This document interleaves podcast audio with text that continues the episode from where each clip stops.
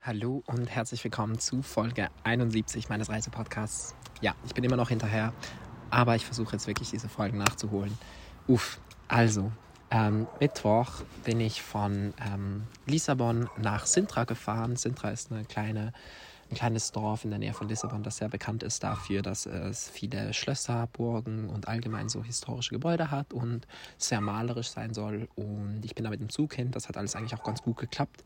Ähm, Interrail-Ticket zählt auch für solche regionalen Bahnen und das ist super cool. Ähm, halt wirklich, ich kann überall hinfahren äh, und zahle halt eigentlich nichts ähm, zusätzlich. Und ähm, ich habe mir in Sintra ein Hotel äh, genommen, ein wirklich schönes Hotel tatsächlich. Es war äh, ich bin auch direkt äh, eingecheckt dann, als ich angekommen bin und habe schon einfach so rein vom, vom Look gedacht, dass das super, super schön ist. Ähm, so ein altes Herrenhausmäßiges Gebäude, das Kronleuchter hatte und große Räume und hohe Decken und ach, einfach irgendwie sehr, sehr malerisch. Ähm, und dann wollte ich eigentlich zu diesen Schlössern gehen. Aber ich habe dann sehr, sehr schnell gemerkt, dass Sintra einfach komplett überflutet ist an Touristen und auch diese Schlösser und Burgen. Mm, was mich ein bisschen traurig gemacht hat, weil ich eigentlich sehr, sehr gerne diese Orte angeschaut hätte, aber es war es mir dann irgendwie nicht so wert, so anzustehen ähm, und dann in irgendwelchen Touristenschlangen, während es auch super heiß ist, Schlösser und Burgen anzugucken, ähm, weil ich, ja, und dann zahlt man auch irgendwie noch so 10, 15 Euro Eintritt pro Schloss und ich hätte auch lieber mehr als eins angeguckt. Letzten Endes habe ich dann einfach gedacht, ich mache es nicht. Und ähm, bin stattdessen wandern gegangen und ich war jetzt nicht super krass lang unterwegs, vielleicht eineinhalb Stunden hin und ähm, zwar zu einem See, den ich auf Google Maps gefunden habe. Ich habe einfach ein bisschen geguckt, was es auf Google Maps so gibt ringsherum.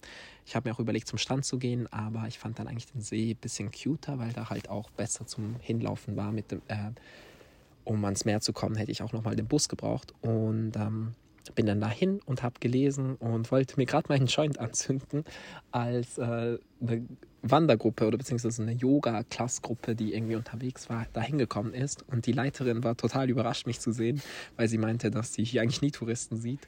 Ähm, und hat mich auch gefragt, wie ich das gefunden hätte und so. Und sie, ja, auf jeden Fall bin ich dann am Ende mit, ich glaube, der Hälfte dieses Yogakurses einfach nackt baden gegangen da in diesem See. Also schon nicht so richtig mit denen zusammen, aber eigentlich schon, weil die sind dann alle reingesprungen und halt alle einfach nackt und ich war dann so, eigentlich wollte ich sowieso baden gehen, aber ich wusste halt nicht so recht, ob es erlaubt ist. Einerseits, okay, das hätte mich jetzt nicht so interessiert, aber ob es halt irgendwie auch so Wasser ist, in das man rein kann, weil keine Ahnung, das ist so irgendwo im Nirgendwo, da könnten ja auch mega viele Tiere im Wasser sein und I don't know, ich war einfach, es war auch ein bisschen kalt.